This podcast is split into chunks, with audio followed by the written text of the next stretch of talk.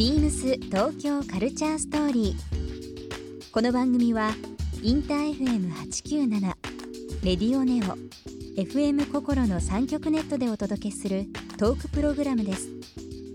案内役はビームスコミュニケーションディレクターの土井博志。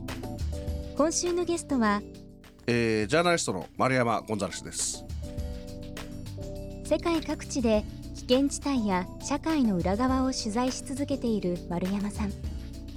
世界を旅する丸山さんから見た都市や旅の醍醐味などさまざまなお話を伺います。そして今週丸山さんへプレゼントしたパッカブルデイバッグをリスナー1名様にもプレゼント。詳しくはビームス東京カルチャーストーリーの番組ホームページをご覧ください。応募に必要なキーワードは番組最後に発表します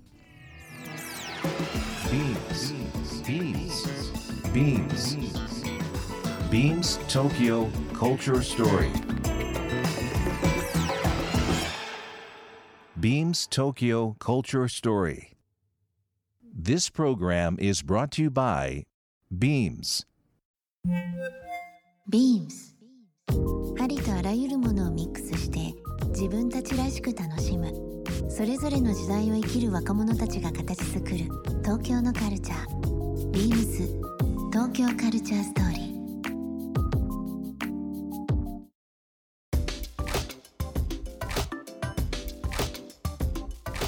今年の8月の末ですかね、はい。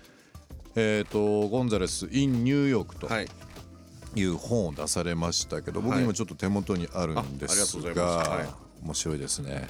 何でもあるんだろニューヨークなんだからっていうこの帯が 強烈なんですけども。はい。ニューヨーク、うん。あのーすごく僕もよく昔から行ってまして、は好きな街なんですよ。で。すね。まあ、これ一冊ニューヨークという部分ですけども、これまあいわゆるニューヨークの裏側を取材されたうん。ルポと写真でまとめられたものになりますけども、そうですねどういった一冊になってますでしょうか？あの僕このニューヨークの本っていうのは、あーまあ最初はす文章でざっといろいろ書いてたんですけどこれを伝えるのって文章でいろいろこうこねくり回すより、まあはあの僕がこう撮ってた写真とかそんなうまくないですけど、撮ってきた写真うんうとん。セットで、えー、と見せた方が伝わるんじゃないかなと思って、要はグラフィティの話とかをはい。文字で書くより、もうそのものを見せた方が早いんじゃないなるほど。なのでまあ、はい。そうですね、うん。文字は文字であるんですけど写真の上に載ってたりとか、うん。結構写真要素多いですもんね。そうですね、ん。まあなんとなく読むクレイジージャーニーみたいな感じにしてみようかなと そういうのもありました、確かに。はい、ニューヨークにしようと思ったきっかけってあるんですか？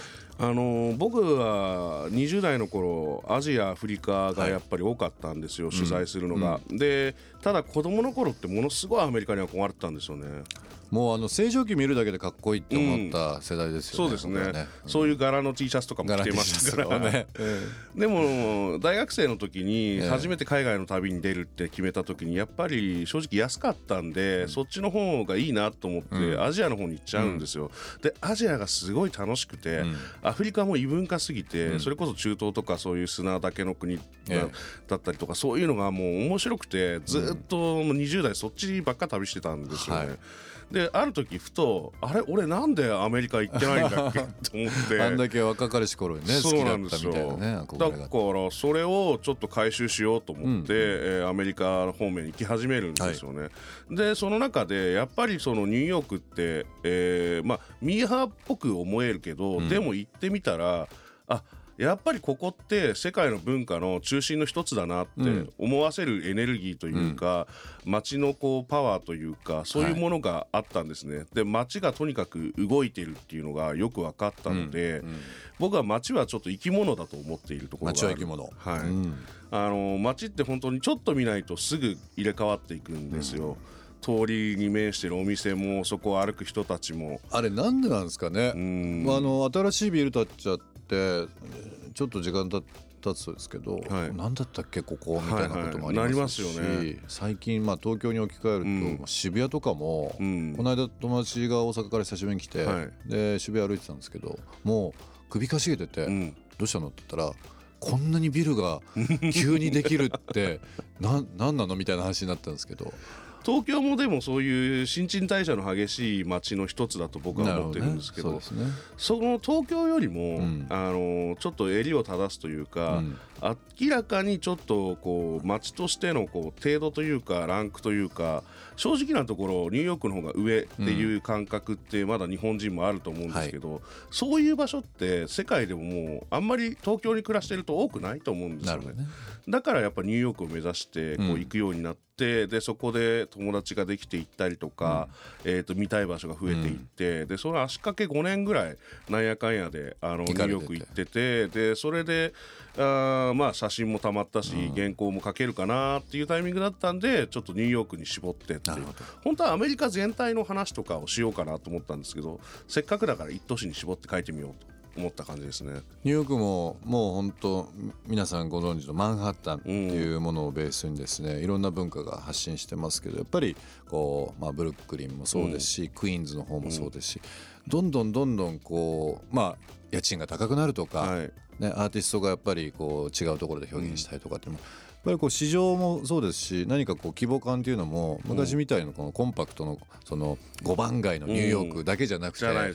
ダウンタウンもあれば、はい。アップタウンもあれば横にもっていうので、うん。すごくここ5年まあ10年ぐらいですかね。だいぶ変わりましたもんね。はい、特に僕がいいなと思ったのは圧倒的に治安が良くなったっていうことですね。うん。すごく動きやすい、そうですね、はい、だからこそいろんなところ見て回れるし、うん。まあ、時間帯も関係なくいろんなところ入れるしそういうのでこうニューヨークも東京よりも自由度が高いんじゃないかなと思いますね。なんかニューヨークも90年代とかは本当にあ危なくて。そうですよね。もう一人で歩くのも結構きついなみたいなところあったんですけど、まあ市長が変わったりとか、はい。まあいろんな国全体の方向性変わって、ん。だいぶす違うイメージになりましたよね。そうですねあのニューヨーク、まあ、これ本に関してですけど、はい。まあ、裏側を結構いろいろ書かれてると思うんですけども、ちょっとねネタ明かしっていうのもあれですけど、うん。本の中でいくつかこうキーワードとかうん。もし挙げるとするならばどういったものがこう書かれてたりとかするしますかね？まあ、あのラジオで言っていいのか分かんないですけど、こう僕のあの、まあ、取材するテーマなんでやっぱり、えードラッグだったりとか、えーまあ、盗品売買売買とか、えーそれこそ意外とイメージがないけど、実はニューヨークって性風俗の街だっていう、うん。でそれがあの下世話な話とかじゃなくて結構、あのハイクラスの人たちとかとも関わってくるし、えーそうじゃなければあのミドルクラスとか、それこそ労働者層とか、そういう人たちも、まあ、単純に性風俗っていうだけじゃなくてそれと出会い方っていうのが密接に絡んでいたりとか、いかにもニューヨーカーらしいなみたいなあのそういう部分っていうのもあったりするんですよね、そういうのも入れてたりもするし、まああのおしゃれっぽいガイドブックの人たちがか避けるようなところを全部入れてやろうと、あの思って入れてましたね。なるほど。ニューヨークはまあ昔からその人種のるつぼという部分で、まあ、イギリスからの移民で東海岸の歴史が始まり、まあ、いろんなこうまあ今はもちろん世界の中心都市の一つでもありますけどもその人種のるつぼというかいろんなこう文化の混ざり合いっていうのは、その5年間の取材でうん。どうですか？なんかまあ東京じゃなかなか感じられない、うんやっぱりエスニックタウンっていう存在ですよね。あのまあ、うん。各国別にあのエスニックタウンって言われてたりするんです。まあ、うん。各国別にこうコミュニティが出来上がってるっていうのがすごくあの魅力的ですね。例えばコロンビア人だけのコミュニティがあって、その駅前エルムハーストかなあっちの方に、はい。えーあってそれが、えー駅前でこう屋台が出ていたりするんですけど、その屋台の、えーであい焼いてる串焼きの網が、あー普通のこうラックの棚ですね。あれで焼いてたりとか。あの えよくそのエレクターじゃないけど、はい。あのラックですよ。普通に収納はい。収納として使われる収納を使ってるあのラックを網代わりにして肉焼いてたり。ここニューヨークだよなと思いながら。やばいですね、えーそういうのもすごい好きですし、うん。チャイナタウンも今あの、えーマンハッタン島の南だけじゃなくて、えーニューヨーク市全域にいくつもできてるんですよね。そういうの見て回るのも面白いし。確かに。割とアップタウンとかまあ13040ぐらいのところもね、あったりとかしますしね。そうですね、うん。あとはあのイーストハーレムですね。ね。はい、あの辺はもう、えーそれこそ、まあ、あー中南米の人たちも入っているしもともとのハーレムの人たちもいるし、そういうとこなんだろう独特の文化が生まれていく感じっていうんですかね、あのすごく僕は好きな感じですね。そういう人種のるつぼ感というか。あの不思議なのがこうよくそのコミュニティで固まりがちな文化っていうのが、うん。壁がなくて、うまく微妙にそのグラデーションがかかってるようなエリアってあるじゃないですか、はいはい。うん。ああいうのって不思議ですよね。そうなんですよ。パッと分かれてなくて、うん。なんかチそこがャイナタウンとうん。イ,、イタリーが混ざってるとか。ね。そこに今ちょっとあのベトナムがちょっと 入ってきたりとか。そういうのがだそれがだからニューヨークなのかなと思うんですよね。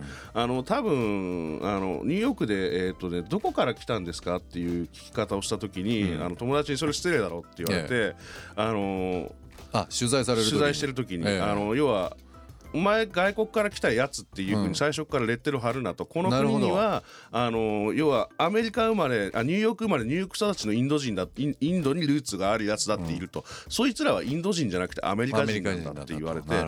あなたのルーツはどこですかって聞くのはいいけど、うん。どこから来たんですかは言うなよなるほど。ニューヨークっぽいなと思ってその注意も確かにね、はい。そうですね。で特に今なんか、あのーインドにを経験したことのないインド系のニューヨーカーっていうのが結構多くて、うん。それがものすごいこう人数増えてるんですけど、そのそれこそ男女付き合いでいうと、あのー人気ランキング上位に入るっていう友達なんかがはい、ってきて。ーあのそういうニューヨーク育ちのあのイインドのや女の人とかすっごいモテるよ、うん。そういうのもあるからなんかちょっとその、まあ、注意というか知ったが叱責がなんかいかにもなニューヨークっていう感じがして、僕はすごいあの思い出深いエピソードの一つですね。ビームス東京カルチャーストーリー。ゲスト丸山ゴンザレスさんにプレゼントしたパッカブルデイバッグをリスナー1名様にもプレゼント。応募に必要なキーワード「パスポート」を記載して番組メールアドレス beams897 アットマークインター FM.jp までご応募ください詳しくは番組ホームページまで BEAMS ビームスライツ渋谷浦谷聡です。ビームスライツは旅をイメージした大人のデイリーアイテムを提案するレーベルです。ビームスライツの旗艦店である渋谷店は渋谷ヒカリエの4階にあります。たくさんの内ポケットが付いたジャケットやパッカブルのバッグなど旅をより快適なものにする機能的なアイテムも揃います。リサイクルダウンのアウターもおすすめ。ご来店お待ちしております。BEAMS 東京カルチャーストーリー Beams Tokyo Culture Story. This program was brought to you by Beams.